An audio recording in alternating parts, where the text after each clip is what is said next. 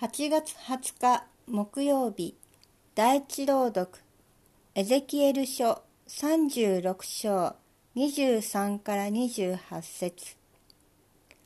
エゼキエルの予言主なる神は言われる。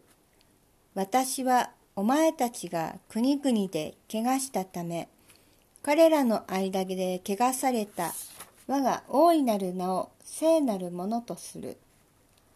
私が彼らの目の前でお前たちを通して聖なるものとされるとき、諸国民は私が主であることを知るようになる。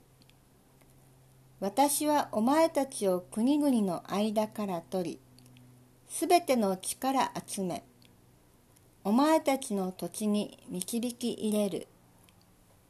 私が清い水をお前たちの上に振りかけるとき、お前たちは清められる。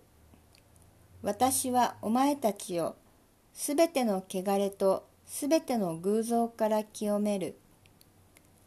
私はお前たちに新しい心を与え、お前たちの中に新しい霊を置く。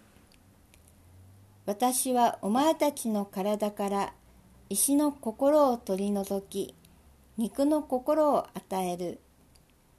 また、私の霊をお前たちの中に置き、私の掟に従って歩ませ、私の裁きを守り行わせる。お前たちは私が先祖に与えた地に住むようになる。